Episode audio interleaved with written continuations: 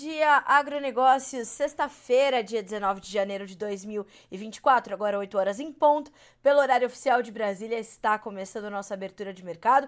Para você que nos acompanha aqui pelo Notícias Agrícolas e também pelo canal AgroPlus, sejam todos bem-vindos. Aqui a gente vai trazer as principais notícias desta manhã de sexta-feira, o que é importante colocarmos no nosso radar, no radar do agronegócio do Brasil e do mundo, entender política e economia, isso também vai ser importante. Vamos checar como os preços já estão caminhando nas bolsas internacionais, por lá os negócios já estão acontecendo. Chicago, Nova York, fechamento na bolsa de Dalian, e eu já lhes adianto que essa é uma sexta-feira de altas generalizadas para as commodities agrícolas. Algumas outras de outros grupos não sobem tanto, mas destaque principalmente para soft commodities na bolsa de Nova York, que sobem bem nesta sexta-feira. Agora, será que o resumo da sexta-feira vai da, da semana vai ser positivo também?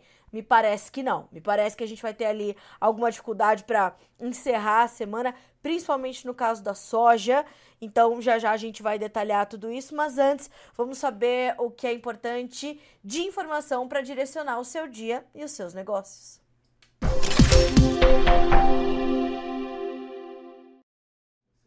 e como eu adiantei, altas generalizadas para as commodities e a gente começa a listá-las na Bolsa de Chicago. Para soja, Bolsa de Chicago com 2 dólares e 20 centos por bushel no contrato março, meio por cento de alta. Milho, 4 dólares e 44, alta de 0,1%. O trigo sobe 0,2 para 5 dólares e 87. Entre os derivados de soja, alta para o farelo, 0,8% de ganho, 364 dólares por tonelada curta. Óleo de soja, 0,4% de alta, 47 centos mais 80 por libra-peso. Apesar das altas que nós vimos sendo registradas em Chicago nesse momento, falei meio por cento, isso vai dar, neste momento, nos contratos mais negociados, algo como 6,5 pontos a 6,75 pontos de alta, nesta sexta-feira, nesta manhã de hoje, nós vamos para a quinta semana consecutiva de baixa para os preços da soja na Bolsa de Chicago no acumulado da semana. E milho e trigo também tiveram uma semana de volatilidade e um início de ano. As, os três grãos têm tido um início de ano mais contido já alguns deles chegando a ceder até 6% somente neste primeiro primeiro mês de 2024, ainda no dia 19. Então temos ali um, um, um início de 2024 bastante tenso para os preços, apesar dessas altas que são registradas nesta sexta-feira. Bolsa de Nova York agora. Destaque para o café, que tem alta neste momento de 2,1%, 1 dólar e 83 mais 78 por libra peso no contrato mais negociado. Açúcar 23 centos mais 15 por libra e meio por cento de alta. Algodão 82 centos mais 67 por libra peso. 0,2% de ganho. Algodão que é pauta hoje no nosso quadro de entrevistas, o consultor de inteligência de mercado da Stonex, Peri Passotti Pedro, pro algodão estará conosco aqui no Bom Dia Agronegócio para dar mais detalhes. Então, no segundo bloco, ele está conosco para trazermos essas informações detalhadas e, claro, como isso impacta para o produtor brasileiro. Temos ainda o petróleo, que nesse momento zerou as suas variações para o WTI, tem 73 dólares e 98 centavos por barril, trabalhando do lado positivo da tabela. Por que, que eu digo trabalhando positivo do lado da tabela? Que antes de eu, de eu começar aqui, o petróleo estava subindo timidamente e aí zerou. Mas, ó, já voltou a subir, 0,01%, né? Então, o, o, petróleo bem, bem próximo da estabilidade. A mesma coisa para o Brent, que tem 0,03% de alta, 79 dólares e 12 centavos por barril. Já o gás natural dá sequência às suas baixas intensas, 2% de perda nessa manhã de sexta-feira, 19 de janeiro. Uh, ouro, meio por cento de alta, prata sobe 0,6%, o cobre se destaca entre as metálicas e tem alta de 0,8%. Dólar Index, 0,2% de queda, 103.160 pontos. Dólar Index, que é o índice dólar frente a uma cesta de outras commodities, referência ali para o andamento da moeda americana frente aos seus pares. Vejamos como abre o dólar frente ao real às 9 horas, horário de Brasília. Ontem, para a gente contextualizar, fechamos com o dólar valendo R$ 4,93, uma pequena alta de 0,02%. Então, o dólar tem estado é, trabalhando nesse intervalo de 4,80 a 4,90 nesse começo de 2024, nesse começo de ano, e isso é, tem sido, inclusive, um ponto importante ali de suporte, de equilíbrio para as cotações. Para finalizar a rodada de preços, fechamento das commodities agrícolas na bolsa de Dalian, mercado futuro na China. Farelo em queda, óleo de soja em alta e milho também subindo por lá. Este é um levantamento da Agriinvest Commodities. Negócios encerrados, portanto, no mercado futuro chinês. 8 horas e 5 minutos pelo horário oficial de, de Brasília. Vamos checar o que é manchete nessa sexta-feira. Vamos às nossas notícias da manhã.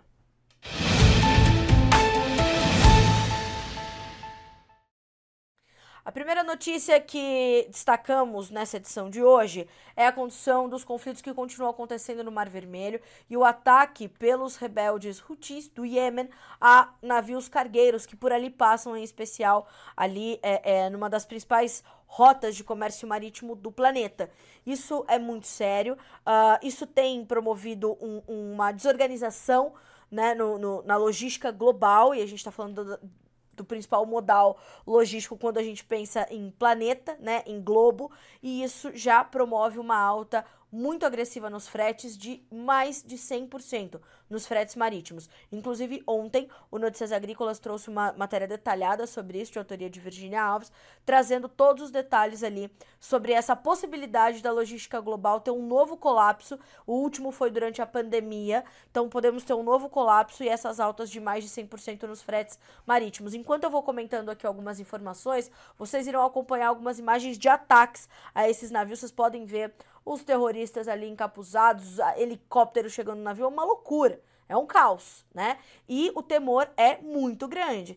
E além de tudo, as, muitas das gigantes que fazem comércio marítimo, como a Maersk, por exemplo, já suspendeu as suas atividades ali na região do Mar Negro. Vejam que essa imagem que vocês estão vendo nesse momento é um navio cargueiro e do lado são dois barcos, não, são quatro barcos ali quase que escoltando esse navio, né? Mas por crime. Uh, pelos rebeldes. Uma loucura total. Então, é muito sério o que está acontecendo. Uh, então, isso continua se dando. Uh, segundo as últimas informações, com os ataques dos rebeldes hutis do Iêmen com mísseis e drones às embarcações comerciais que navegam pelo Mar Negro, uma das principais rotas comerciais do mundo está bloqueada. O grupo do Iêmen, que é apoiado pelo Irã, afirma que os ataques se tratam de uma vingança contra Israel. Mas como isso pode afetar o agronegócio brasileiro? De acordo com os especialistas ouvidos pelo Notícias Agrícolas, a alta nos custos do frete e o tempo maior de navegação, naturalmente, por conta de toda essa desorganização, dessa insegurança, as seguradoras já não cobrem mais os navios e as rotas que por ali passam, em função de tudo isso que vocês acabaram de ver, estão entre os gargalos que o setor já vem vivenciando. Anualmente, ali pelo canal de Suez, que é uma das principais rotas, se não a maior, né, a, a, a mais movimentada rota de navios do mundo, né, de navios cargueiros, por ano são aproximadamente 16 mil navios que passam ali por essa rota. Esse volume representa aproximadamente 15% do mercado global, movimentando um trilhão de dólares por ano. Então, ter um prejuízo nessa rota, ter um, um bloqueio nessa rota é prejuízo para a economia mundial, para a economia global.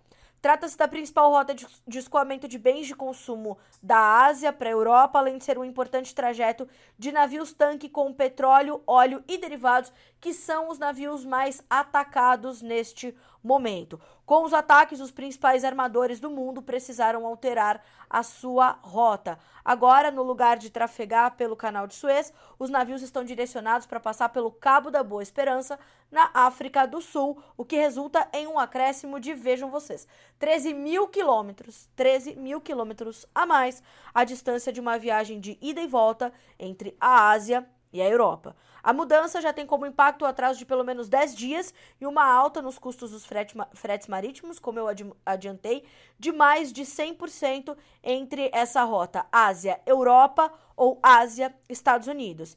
As informações fazem parte de um levantamento realizado pela empresa EloX.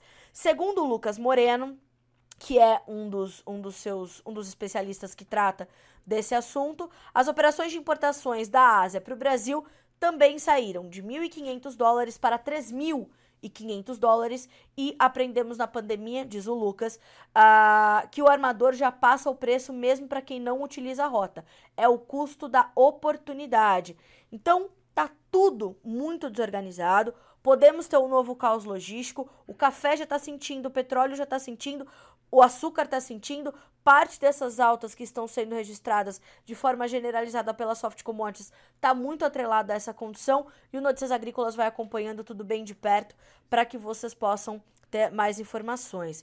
Uh, olha só o que diz o, o, Marcos da Rosa. Obrigada, viu, Marcos, pela sua, pela sua audiência, pelo prestígio da sua audiência. Sempre bom ter você com a gente. Bom dia, vamos lá, Carlinha. Mar não tá para peixe. Novos tempos com atuação antiga, antiga, guerra entre os povos. É isso mesmo, Marcos. É olho vivo e a gente tentar escapar do que é possível, né? Obrigada pelo seu comentário. Bom, na sequência, a gente vai falar e dar na verdade, sequência, uma informação que demos ontem sobre a condição da prorrogação dos financiamentos das dívidas do agro. O ministro Carlos Fávaro deu uma entrevista a uma rádio do Mato Grosso dizendo que estava pleiteando esse, essa prorrogação, essa, esse, esse essa redefinição de prazos para os pagamentos, para os financiamentos para as dívidas. A informação seguinte é de que ele avançou esta conversa agora com o ministro da Fazenda, o senhor Fernando Haddad. Ele deu essa informação em uma entrevista que deu a uma TV do estado de Mato Grosso. O ministro afirmou que já conversou com Fernando Haddad sobre a necessidade de orçamento para prorrogar as dívidas de investimentos de produtores que tiveram problemas com a safra neste ano.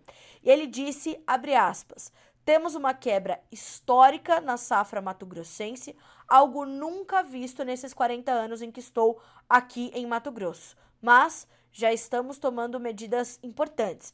Determinei à equipe, ao secretário de Política Neri Geller, que começasse já as reuniões com o setor e já estou fazendo interlocuções com o ministro Fernando Haddad na busca para achar espaço orçamentário para a prorrogação dos investimentos que vencem no ano de 24 daqueles produtores que tiveram problemas com as suas safras. Fecha aspas para Carlos Fávaro em entrevista a uma TV de Cuiabá, no Mato Grosso. A prorrogação das dívidas deve gerar custos ao Tesouro Nacional por conta das linhas que recebem subvenção da União no Plano Safra, mas os valores ainda não foram informados. Pode haver necessidade de aporte extra de recursos para não comprometer o orçamento reservado para este ano, para a equalização de juros de novas contratações, fonte que tem sido usada para bancar estas renegociações. Quando nós demos essa informação ontem aqui no Bom Dia Agronegócio e na sequência levamos-as para as nossas redes sociais, nós tivemos ali uma participação grande da nossa audiência sobre as experiências que tem tido com essa possibilidade do, das prorrogações. E por mais que haja um pleito forte ali do ministro Fávaro, os agricultores meio escaldados já sabem que essa é um, uma pauta bastante difícil e de avanço bastante comprometido, porque por vezes, nos últimos três anos, nos últimos dois anos, nós vimos que houve uma dificuldade do produtor já acessar o recurso que estava disponível, por exemplo, no plano safra. E agora a gente precisa de mais um recurso, de um, um orçamento adicional para prorrogar essas dívidas, para prorrogar esses financiamentos. Como é que esse pleito vai chegar ao ministro Fernando Haddad? Esse é o questionamento. E é o questionamento do ministro Fávaro também, mas naturalmente que para os produtores que estão no campo perdendo as suas safras, isso é mais urgente. Então nós estamos é, acompanhando a, a, a recepção dessa informação pelos produtores. Por exemplo, nós tivemos aqui um comentário do do Jeff Souza. Eles até aprovam isso, mas quando você chega no banco para fazer essa prorrogação, nunca se consegue. Então, né, é, é, é, uma perspectiva. Espero, o Ronaldo Salustiano diz o seguinte: espero que sejam tomadas medidas efetivas e que não, fica, não fique sendo apenas um discurso de ocasião. Uh, então, vejam, né? Nós temos ali essas. É, é, o Lucas Ulloa, ele diz o seguinte: tem que ser rápido, porque as contas vencem agora, né? Uh, então, o, o, a, Giovana, a Giovana CBPE diz assim. Uh, não, o André Dambros, perdão. A conversa é boa, a ideia é boa, mas na prática sabemos que não é tão fácil de acontecer. Vamos ver se a, vão, vão pedir muitas garantias e pode ter certeza. Só quem não precisa da garantia são né, os, os, os grandes é, é, os grandes produtores, enfim. Então, para o pequeno e médio produtor, o problema pode ser ainda mais grave. Então, o pleito está feito, o ministro Fávaro, né, vai o recado dos agricultores. Precisamos que isso seja rápido e efetivo, certo? 8 horas e 15 minutos pelo horário oficial de Brasília. Vamos falar justamente sobre algumas dessas perdas que estão acontecendo no campo, mas dessa vez por conta do excesso de chuvas e mais uma vez a gente vai falar do Rio Grande do Sul, onde as chuvas têm sido bastante agressivas nos últimos dias.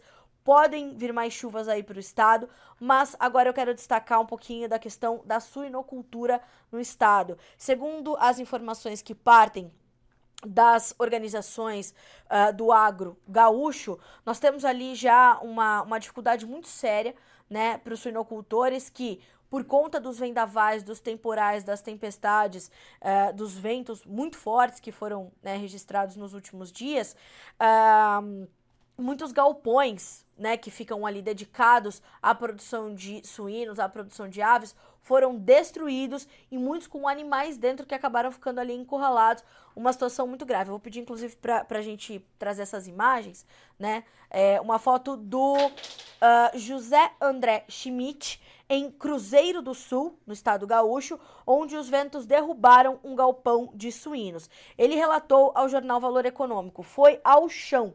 Assim, o suinocultor José André Schmidt, de Cruzeiro do Sul, define parte do estrago deixado pelo temporal da última terça-feira, dia 16 de janeiro, à noite. Os fortes ventos que atingiram a região derrubaram um dos quatro galpões de suínos da propriedade. Segundo ele, em torno de 5% dos 280 animais que estavam no local foram perdidos entre mortos e feridos. O lote já estava pronto para seguir para o abate e os animais sobreviventes foram transferidos para um galpão vazio da fazenda vizinha. A Letícia Guimarães, que é nossa especialista, em proteínas animais, em produção de granjeiros, está acompanhando esse assunto de perto, vai trazer mais destaques ao longo do dia, tá fazendo esse levantamento mais detalhado. Aqui nós trouxemos, né, uma a visão de um suinocultor, mas sabemos que muitos estão sofrendo com esse assunto e ao longo do dia a gente divide com vocês então mais detalhes.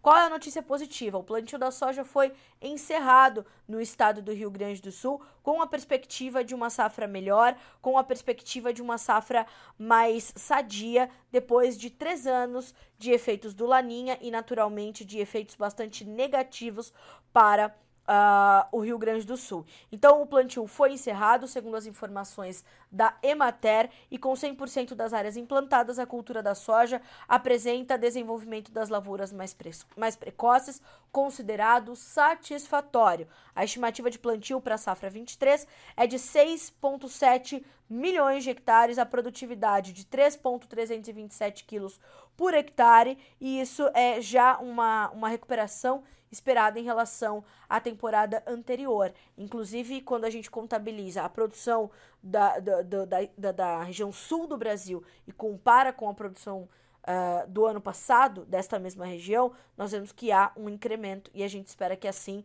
as coisas se concluam, que realmente precisamos ver a agricultura gaúcha se recuperar, a agricultura gaúcha ter um, um, um respiro ali depois de três anos de perdas muito, muito agressivas em função da seca.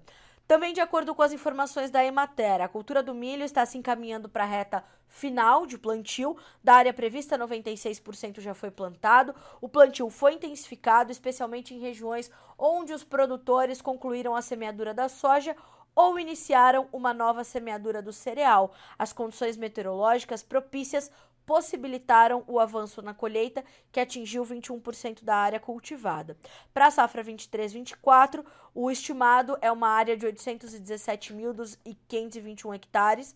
A produtividade prevista é de 7.414 quilos por hectare. Vamos imaginar que também teremos um, um, uma produtividade maior no caso do milho, também por conta das perdas que se registraram muito agressivas para a, a, a safra 2022-23. Então, seguimos acompanhando, seguimos monitorando o estado do Rio Grande do Sul bem de perto. E um recadinho: nós tínhamos hoje previsto a, a entrevista do professor Elmar Floss para falar justamente da produção de grãos no Rio Grande do Sul, mas ele teve um, um reajuste ali de logística por estar em outra localidade. Semana que vem estará conosco aqui no Bom Dia Agronegócio.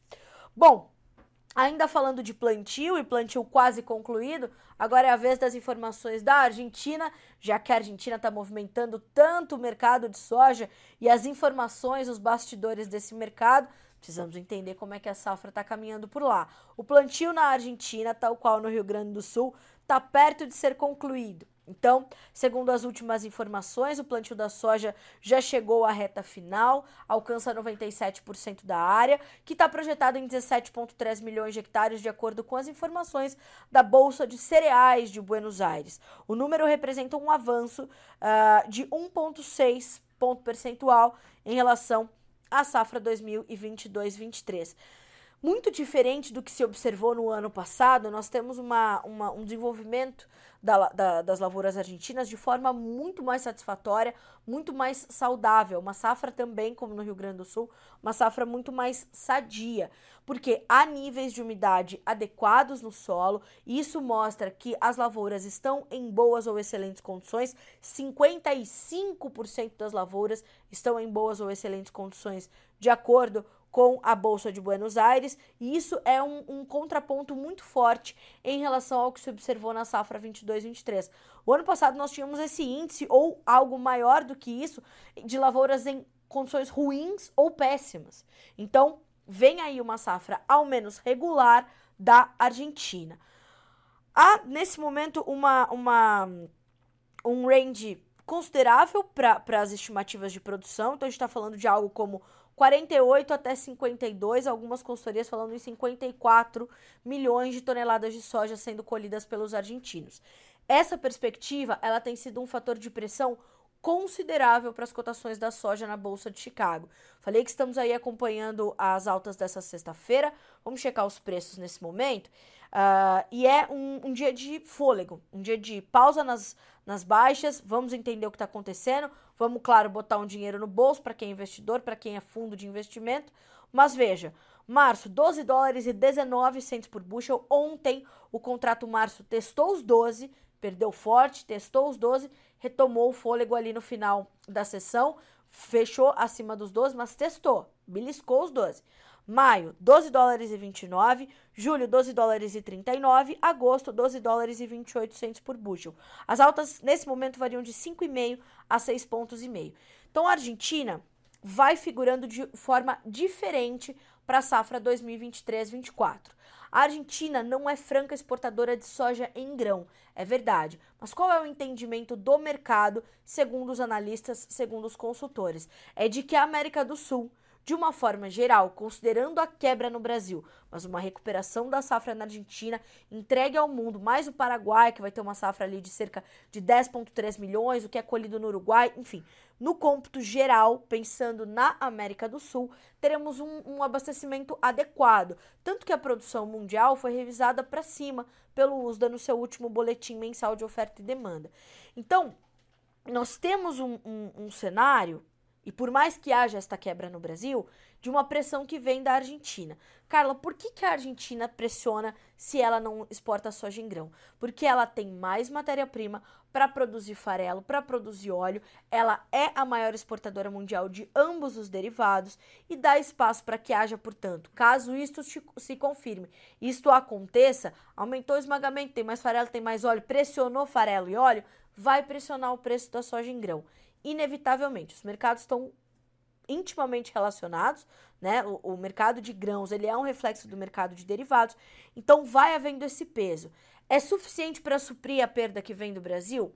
Não, mas o mercado entende que a América do Sul terá um, um, volume adequado de soja, um abastecimento adequado. Ao mesmo tempo, complementando essa condição do mercado de soja, há um outro ponto de atenção nesses últimos dias, que é a condição da demanda chinesa. Nós estamos prestes a entrar no feriado do Ano Novo Lunar, um ano de um, um, um ano, uma semana de feriado para os chineses. Nisso o mercado fica parado, esvaziado com informações ou novas compras da China nos mercados de origem.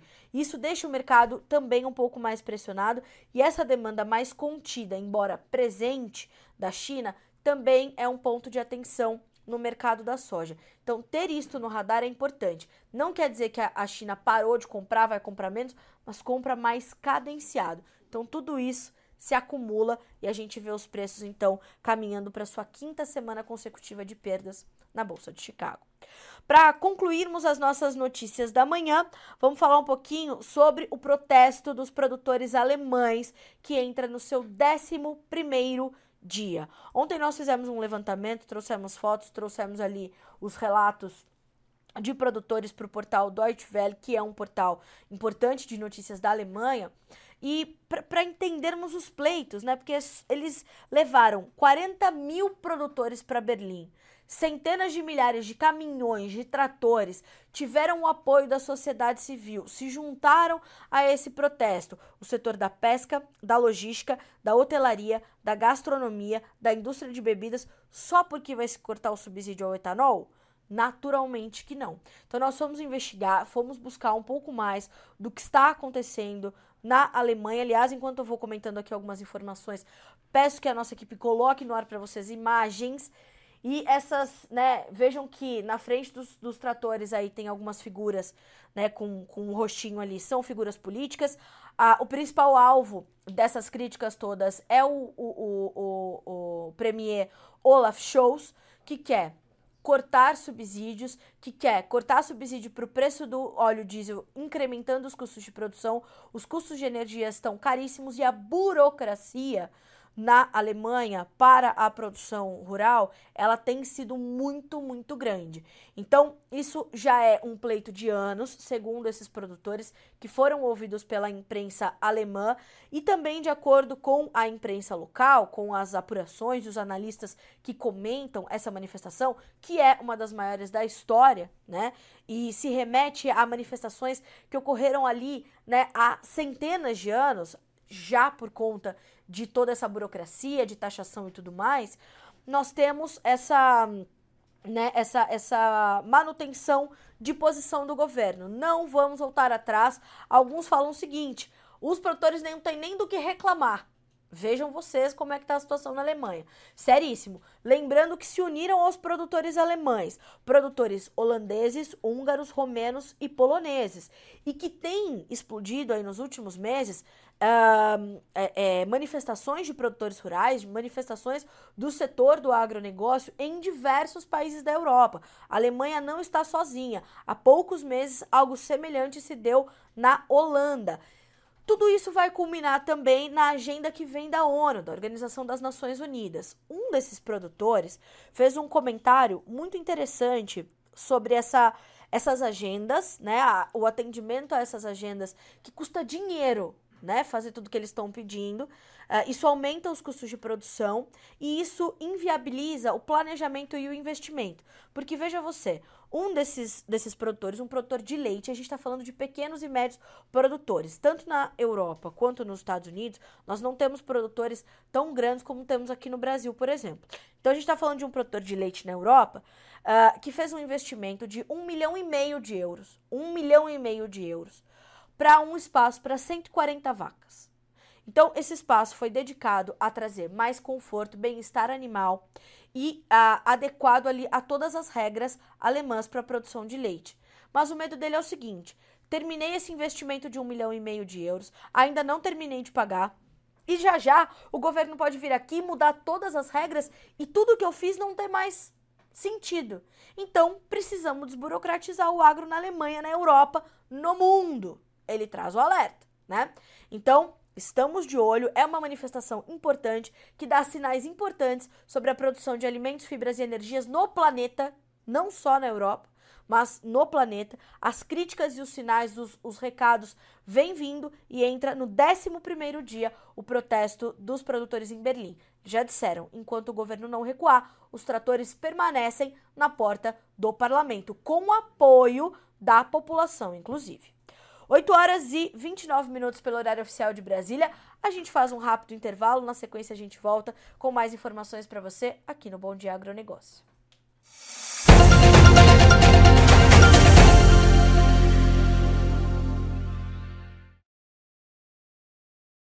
Sete de janeiro, 6 horas da tarde. Olha a chuva aqui, tá vendo na Senhora das Graças? Acho que tá indo para todo mundo aí, ó. Que beleza, hein? Que beleza. Olha. Já colhemos a soja lá, se não colheu tudo, não tem problema, chuva é vida. Precisa de chuva para vir milho, até para soja ficar mais uniforme. Grande abraço a todos.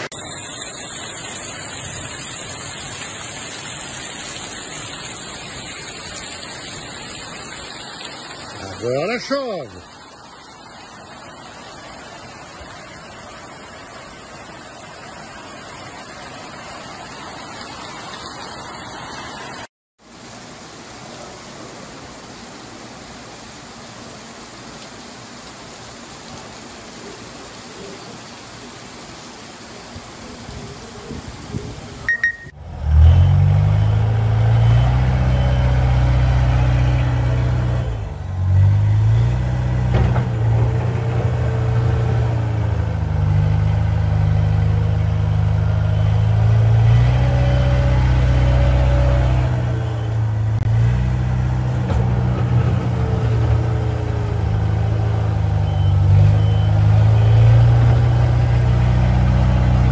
Nessa folha aí. Olha que a mosca branca. Meu Deus do céu, o que, que vai virar da nossa soja? Olha. Você tá maluco, cara.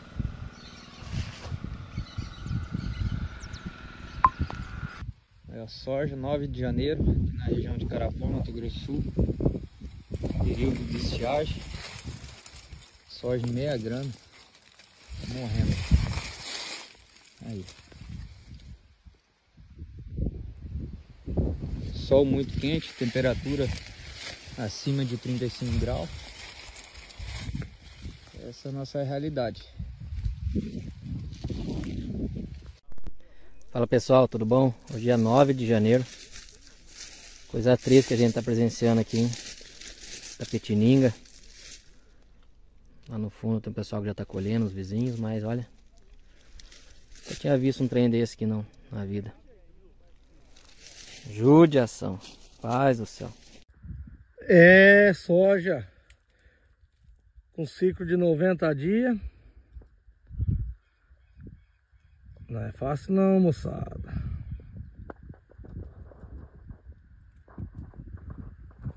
Fica, pegou, pegou feio.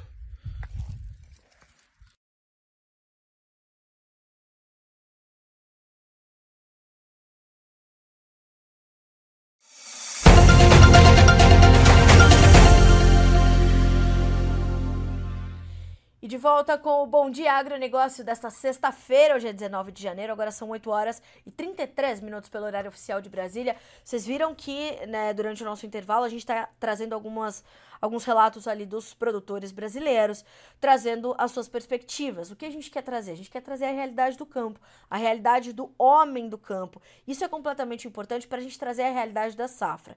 Você pode participar, veja que nós tivemos ali a, a, o relato do Moacir Guarnieri, trazendo as chuvas chegando no Mato Grosso, trazendo inclusive o relato, ele tem falado bastante com o João Batista, tem falado muito sobre como, como essas chuvas chegam para algumas localidades numa excelente época. Aquelas lavouras que foram plantadas mais tarde, elas têm um potencial de recuperação ao contrário, por exemplo, das lavouras que foram plantadas mais cedo, que estão em ponto de colheita e já trazendo, por exemplo, índice de grãos avariados muito elevado. Agora a gente vai ficar no olho vivo também nas condições de clima para o algodão, por exemplo, que tem sido uma, que foi uma escolha dos produtores para essa segunda safra, bastante forte, até mais intensa e expressiva, eu diria, do que na última temporada. Algo que a gente vai tratar também no nosso quadro de entrevistas agora aqui no Bom Dia Agronegócio.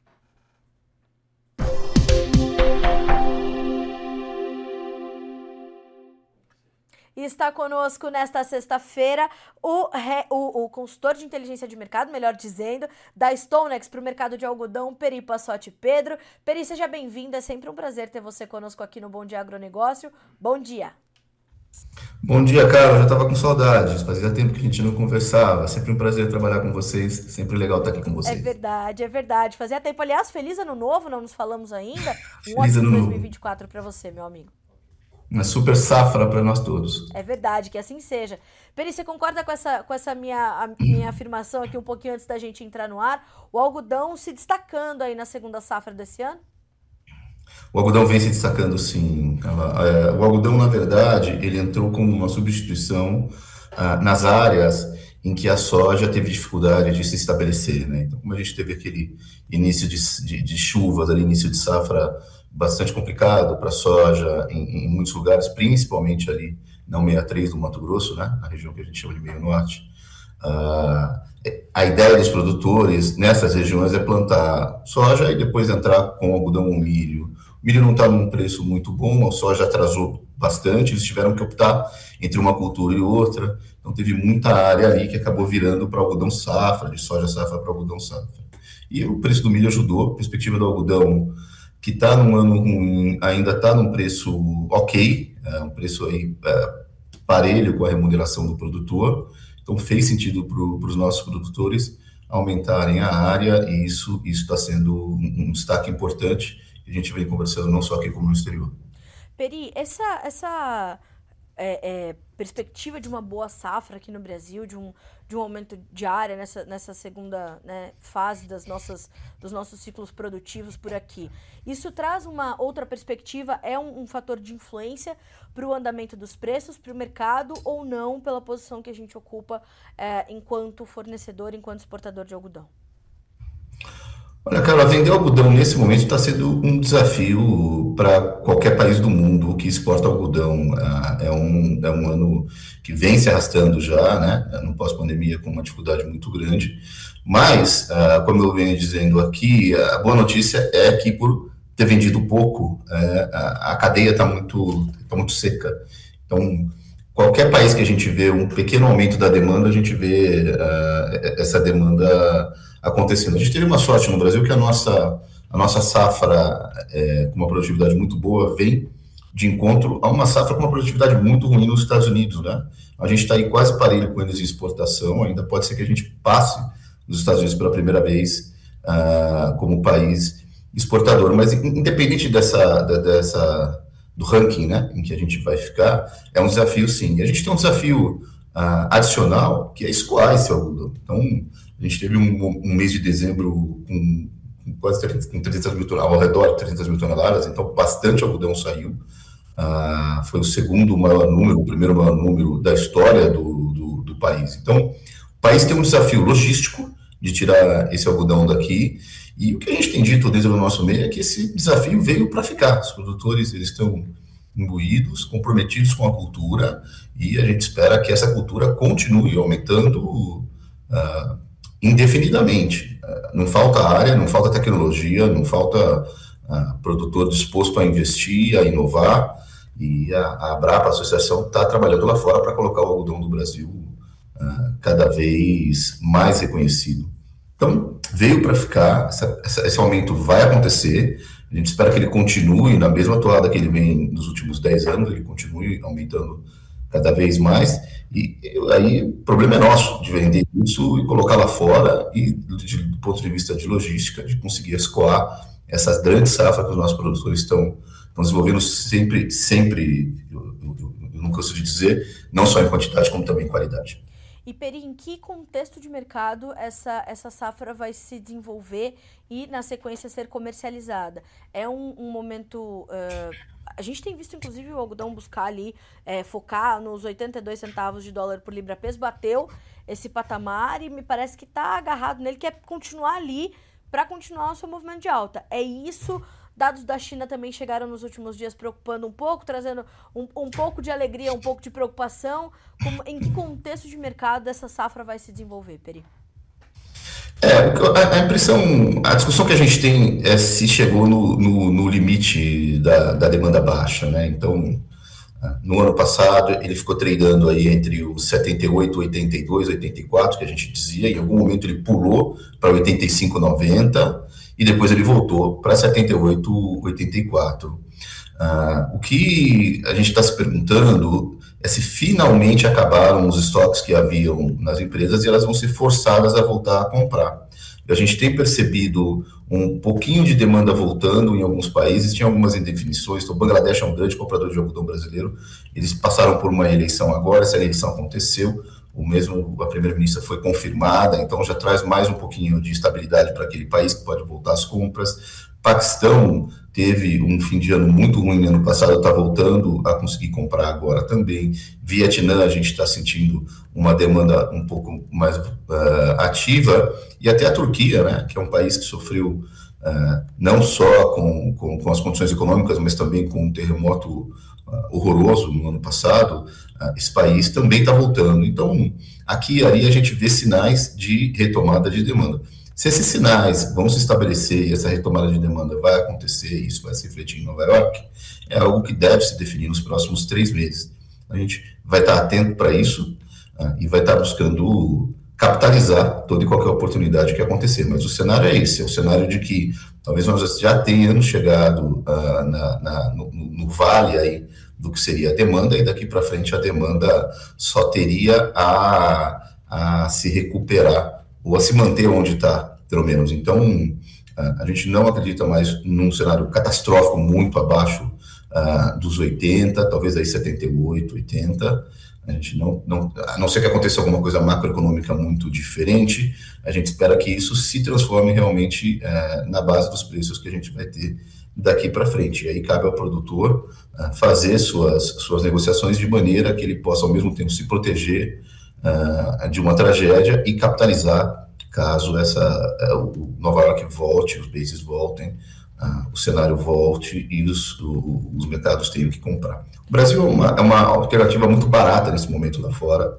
É o algodão colhido a máquina mais barato que tem, de longe, e os mercados estão atentos a isso. Então, o produtor brasileiro tem que vender. Nós nunca tivemos tanto algodão para vender em tão pouco tempo. O produtor brasileiro tem que estar atento, não deve deixar até a última hora. O produtor que tem saldo ainda a ser vendido, tem que estar bastante atento e capitalizar essas oportunidades que podem ocorrer nos próximos três meses. Se ele puder vender e fazer uma estrutura para que, caso essa, essa oportunidade aconteça, ele consiga participar, melhor ainda, cara. A gente sempre é a favor disso.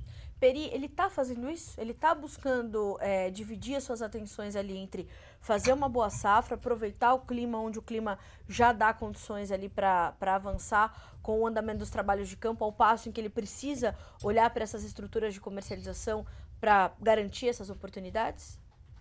A gente tem visto bastante produtor fazer isso. No ano passado, é, falando de uma média, a maioria deles errou realmente a mão, deixou para o último minuto, esperando uma recuperação do mercado que não aconteceu. O mercado, como diziam os argentinos, caiu como um piano no, no, no fim da safra, entre, entre fevereiro, março e junho. É, e ele está atento a isso, mas tem muito algodão para ser vendido, viu, cara? A gente tem sentido bastante demanda aqui por estruturas. Uh, talvez seja o ano que a gente mais viu produtores fazendo uh, essas estruturas que estão mais disseminadas uh, na indústria, mas eu, eu, acho que tanto em volume quanto em, em, número de produtores, a gente nunca foi tão procurado como esse ano. ele está ele tá olhando sim, mas o desafio é muito grande, cara. Tem muito algodão para ser vendido. O produtor não, não pode bobear, não pode deixar para a última hora, não liga para alguém, conversa com alguém, seja o seu corretor, que seja um, algum consultor, pega alguém para entender o momento do mercado e quais as, abre essa caixa de ferramenta, né? Quais as ferramentas que ele tem para poder se defender e capitalizar, caso a gente tenha um ressurgimento da demanda, como a gente está esperando do verbo ter esperança, tá, Carla? Tomara que aconteça. Peri, é, cê, no começo da sua fala você trouxe a questão do desafio logístico e agora você de novo trouxe essa situação. A gente não pode esperar para vender, tem que ir avançando, né, à medida em que as oportunidades vão se dando. Como é que a gente traz para análise do algodão essa condição que estamos vendo de logística completamente comprometida na, na condição ali da região do Mar Vermelho, Canal do Suez? Como é que isso impacta para o algodão especificamente? Isso chega a uh, a impactar o algodão brasileiro de alguma forma? Há sinais de alerta sobre esse cenário para o nosso comércio ou para os demandadores que esperam do nosso algodão? Então, a, a, a, má notícia é que sim, a boa notícia é que também afeta os Estados Unidos. Então, já a, as empresas de navegação já colocaram uma, uma sobretaxa muito alta, uh, porque elas estão tendo que fazer um, um contorno ali uh, embaixo do, do, do cabo da Boa Esperança, quando elas antigamente cortavam ali pelo Mar Vermelho, para os países do subcontinente. Então, países do subcontinente seriam Paquistão, Bangladesh e Índia. Índia, esse ano, não está comprando nada, o que ela produz é o que ela consome, mas Paquistão e Bangladesh são tradicionais uh, compradores de algodão brasileiro, e isso faz com que o preço aumente. Esses dois países ainda não voltaram, ainda não estão comprando da maneira como a gente esperava, mas no momento que eles voltarem, eles vão ter que pagar mais, sim, vai ficar mais caro para eles, mas o produtor brasileiro não deve sentir esse aumento, a não ser que, que, que a demanda caia muito. Existem outros países que podem. Então, está afetando dois dos nossos principais consumidores, mas nós temos outros três, quatro consumidores para escoar esse algodão. Nova York ainda não refletiu, não sentiu, então o algodão brasileiro deve passar incólume por esse, esse problema, esse desafio de sobretaxa uh, no Mar Vermelho. O mesmo não se pode dizer das fábricas do Paquistão e de Bangladesh, que devem perder bastante competitividade devido a esse conflito que a gente espera que termine logo. Peri, quando a gente analisa esse, essa retomada da demanda, também como você pontuou, é, ela vem principalmente de quais pontas da cadeia? A cadeia do algodão diferente, né? a cadeia compradora do algodão diferente uh, de outras cadeias, como a cadeia de alimentos, por exemplo, ela tem uma cadeia mais complexa ali na hora de demandar. Né? E, e como é que a gente avalia nesse momento esses pontos, que esses elos que, que formam a cadeia consumidora de algodão, como que eles estão demandando e da onde vem essa retomada principalmente? Perfeito, Carla. É importante entender isso que você disse, né? Uma cadeia que tem vários elos. Então, uh, só recapitulando rapidamente, o que aconteceu? A gente teve um problema logístico muito grande ali uh, durante a pandemia. Os governos do mundo todo colocaram dinheiro na economia direto na mão dos consumidores, que é uma coisa que nunca tinha sido feito antes. Uh, e isso fez com que a demanda explodisse no mundo todo e que gerasse um problema logístico. As grandes empresas que vendem, a empresa da ponta, ah, as, as, as, empresas do shopping que, que, que vendem, então, ah, nos Estados Unidos, Walmart e Target, para pegar os dois maiores de lá, e mesmo na Europa, no Brasil, no mundo todo, eles sentiram que eles precisavam vender e não tinham estoque, né? Então, a reação deles foi super estocar. Então, eles foram comprando tudo que eles podiam ali é, durante a pandemia para o final. Quando chega no final da pandemia, eles estão com um estoque monstruoso e a demanda desaparece vai embora, a inflação vem, se a inflação aumenta o preço de tudo, e os países desenvolvidos uh, têm que escolher entre alimento e têxtil e eletrônicos, eletrônicos e têxteis não estão na frente dessa fila. Essa demanda cai com um estoque muito grande. Lá na ponta, estoque de roupas para serem vendidas, no Walmart a gente vê isso nos relatórios deles, tá? Uh, nos relatórios uh, trimestrais. Uh, eles param de comprar. Mas aí o que acontece? Isso vai sendo vendido. Então, ao longo de, de 2022, começo de 2023, esse estoque foi sendo vendido, foi sendo liquidado, muitas vezes com prejuízo, mas tudo bem, precisamos nos livrar dele, porque o preço do dinheiro estava alto também, né? Isso é outra coisa que a gente tem que levar em consideração. Você ter estoque hoje, cara, em qualquer ponto da cadeia, a gente fala isso para o produtor também. Custa caro. Então, produtor que toma a decisão de não vender agora e vender daqui a quatro meses, ele está abrindo mão de 4% ali. Será que ele vai recuperar esses 4%, no caso do Brasil, né?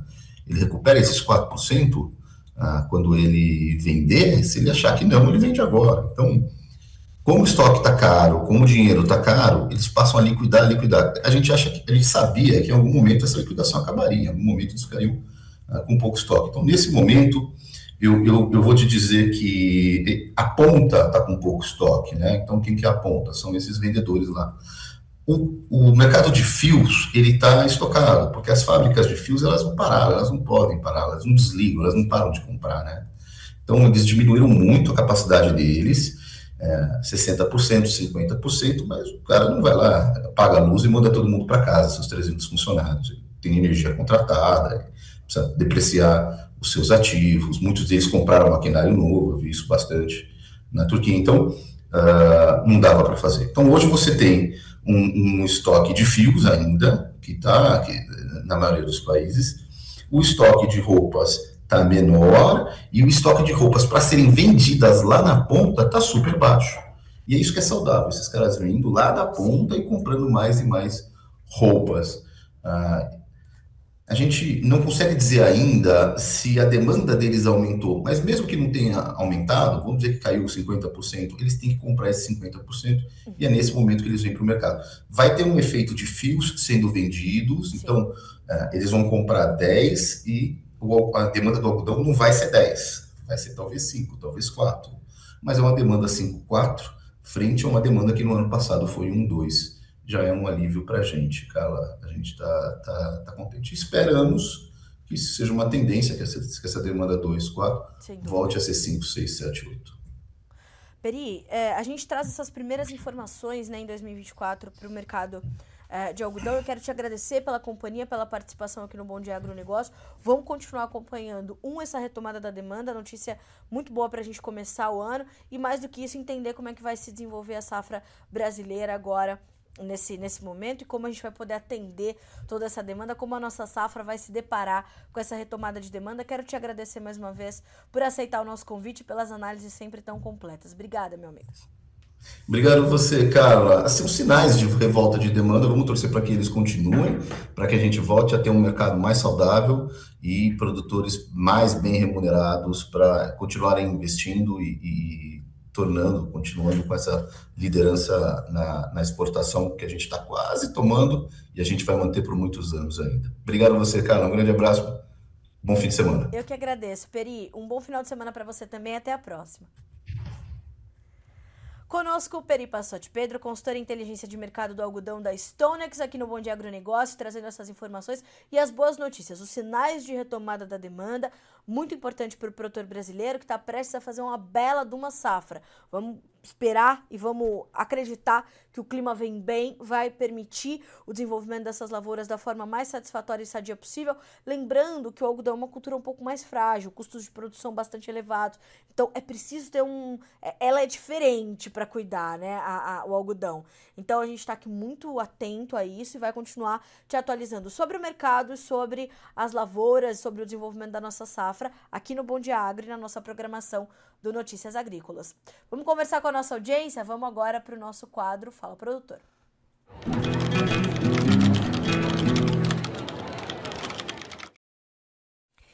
Tô contente com a participação nessa sexta-feira, hein? Muitas perguntas, mu muitas, muitos posicionamentos. Isso é importante. Já dei bom dia pro meu grande, grande amigo e mentor, Marcos da Rosa. Obrigada, viu, Marcos? Sempre bom ter você com a gente, como eu já adiantei. Bom dia pro Agnaldo Peron, Carapó, Mato Grosso do Sul. Bom dia a todos. Aqui muito calor desde já. Mato Grosso do Sul voltou a registrar temperaturas acima da média, acima dos 40 graus. Tá quente por aí, né, Agnaldo? Sabemos.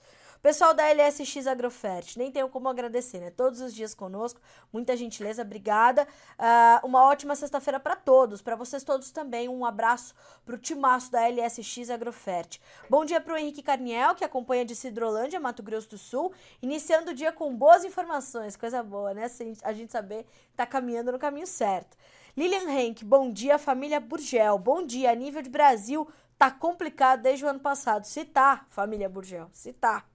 Bom dia pro Márcio Eno, de Açaí, no Paraná. Bom dia pra dona Tsuyako, a avó dele, que é a principal espectadora do Bom Dia Agronegócio. Bom dia pro Mário Reis Almeida, bom dia Carla e Agro. Bela Vista do Paraíso, 23 graus, tempo com nuvens. Carla, qual a previsão de chuvas pro Paraná, região norte e noroeste do estado? Mário, fui buscar aqui a informação para ti no CIMEPAR, que é o Sistema de, Meteorologias, de Meteorologia do Estado do Paraná, para as próximas 24 horas. Tem previsão de chuva para praticamente todo o estado paranaense, segundo as informações do CIMEPAR. Em praticamente todas as regiões, as instabilidades ocorrem em qualquer momento do dia, acompanhadas também por descargas atmosféricas. Há risco de tempestade no noroeste e no norte do Paraná. As temperaturas no geral não se elevam tanto no estado em função da presença mais significativa de nuvens e da ocorrência das precipitações. Para o Paraná, este quadro. Para 48 horas, quais são as informações? Previsão de poucas mudanças nas condições de tempo nesse sábado no Paraná. A massa de ar presente no estado continua muito instável, por isso teremos mais um dia com chuvas nos diversos setores. No interior, as precipitações ocorrem a qualquer momento. Na região metropolitana de Curitiba e litoral, instabilidade ganha força a partir da tarde, com indicativo de chuva forte em vários municípios. Informações para vocês do Paraná. E ó, vocês que estão no Paraná, no Rio Grande do Sul, Santa Catarina ou qualquer lugar do Brasil, mande para nós o seu vídeo. Se der para mandar na horizontal, melhor ainda. Manda para esse número que está aqui aparecendo na sua tela, já já vai estar tá aí na sua tela. O nosso, pelo nosso número do WhatsApp. O número é 19 99767-0241, prometido e cumprido, tá aí na sua tela agora. 19 99767-0241. Mande para nós os seus vídeos contando o que está acontecendo ali. Nome, sobrenome, cidade e estado, tá? Então, faz um pequeno relato e manda para nós. Tá chovendo? Manda. Tá seco? Manda. Tá colhendo? Manda. Tá plantando? Manda também. O importante é mandar. Por quê? É dessa forma que a gente vai levar também para o mercado, além da nossa audiência, a realidade dos campos do Brasil. Então a gente vai disseminar a sua informação e fazer com que ela chegue a mais olhos e mais ouvidos, trazendo, portanto, a perspectiva da safra 23-24. De soja, de milho, de sorgo, de milheto. Outro dia tinha gente me perguntando aqui no Bom de Agro de milheto, né? Então, importante traga o seu relato para o nosso Momento Fala Produtor. Você viu que todo intervalo agora a gente tem esses relatos aparecendo por ali. Mande para nós. Pode mandar também pelas nossas redes sociais, arroba Notícias Agrícolas ou arroba Jornalista Carla Mendes no Instagram. O arroba Jornalista Carla Mendes é um canal ali estreito de comunicação entre nós, entre eu e vocês, mas é só mais um bracinho das nossas redes sociais aqui do Notícias Agrícolas. Então, por lá ou pelo WhatsApp nesse número que está aparecendo aqui na sua tela. Pessoal que está nos acompanhando pelo canal AgroPlus na TV também pode mandar os seus relatos. E não só mandar os seus relatos, mas participar aqui. Ficou dúvida sobre alguma notícia que demos? Ficou ali algum, algum, né, alguma coisinha a mais que precisava saber? Algum preço que, que era bom colocar na conta? Traz para nós também. Acompanha pelo AgroPlus, mas usa o YouTube para mandar ali no, no canal do Notícias o seu comentário que a gente vai receber aqui também, certo? Então, aliás, mais uma semana, né, com o canal AgroPlus. Obrigada pela audiência. Incrível. Bom dia para o Fernando Diel. Bom dia, Carla e amigos do Agro. Acumulado de chuva de anteontem para ontem foi de 120 milímetros aqui em Ijuí, Rio Grande do Sul. Abraço e bom final de semana para você também, meu amigo. Espero que você, essas chuvas cheguem em bom momento. Manda para nós um vídeo desse chuvão e como é que as lavouras estão reagindo, certo? Bom dia para o Ricardo Garufi. Qual a previsão de chuva para Avaré, São Paulo até segunda-feira? Vamos ver. Já separei aqui para você também, Ricardo. Uh, separei? Separei. Avaré. Hoje nós temos ali a pouca possibilidade de chuva, 67% de chance, 10 milímetros. Vai chover pouquinho e de fato a gente tem ali uma, uma previsão mais contida de chuvas ali para para sua região. Chove durante. É, pode chover durante todo o dia, mas é pouco, tá? Então, o estado de São Paulo ali com, com menos com menos chuvas na região de Avaré. Segundo as informações da Climatempo, esta sexta-feira deve ser uma sexta-feira de muita chuva no Brasil todo para a região sudeste, o que temos, onde está o estado de São Paulo. O Sudeste continua muito abafado nessa sexta-feira. O ar muito quente, a umidade do ar elevada sobre a região estimulam a formação de nuvens carregadas que provocam chuva forte, raio, intensas rajadas de vento e às vezes granizo. Atenção total, você que está na região sudeste. Manda a vídeo da chuva pra gente. Choveu? Manda o vídeo, tá? Que a gente precisa saber não só da chuva, mas do pós-chuva. Como é que ficou, né? Causou estrago, não causou? O que, que precisa vir junto com esse vídeo? É imprescindível. Nome, sobrenome, cidade, estado, ok? Assim a gente consegue trazer o seu relato aqui para o Bom Dia Agronegócio e vamos mostrar para o Brasil inteiro. Bom dia para o Rodrigo Magalhães, para o Erasmo Caetano. Olha só se não dá para terminar bem a semana. Bom dia, Carla. Que Deus te abençoe. Tenha excelente final de semana. Meu amigo, amém. Obrigada a todos vocês. Que Deus lhe abençoe também, né? Bom dia para Dona Eliana, pro Adoniran Castro. Bom dia, amigos do Agro. Ontem acionei o seguro da soja. 39 dias sem chuva. Vamos ver se vai dar certo. Depois você vem contar pra gente, Adoniran, se funcionou. Uh, fica difícil, uh, fica difícil. Maringá, Paraná. Obrigada. Carla, sempre espetacular. Parabéns. Obrigada, viu? Não tenho palavras para agradecer você, sempre muito gentis comigo aqui no Bom Dia Agro. Bom dia também pro Marquito Goulart, pro Jonathan Freitas, pro, pra Luciane Batistete Gomes, pro Tiago Pereira, uh, pro Laudeir Fernandes e, como eu falei, pra Dona Eliana, um bom dia especial para ela. Senhoras e senhores, são nove horas em ponto pelo horário oficial de Brasília. Lhes agradeço por mais uma semana de companhia aqui no Bom Dia Agronegócio.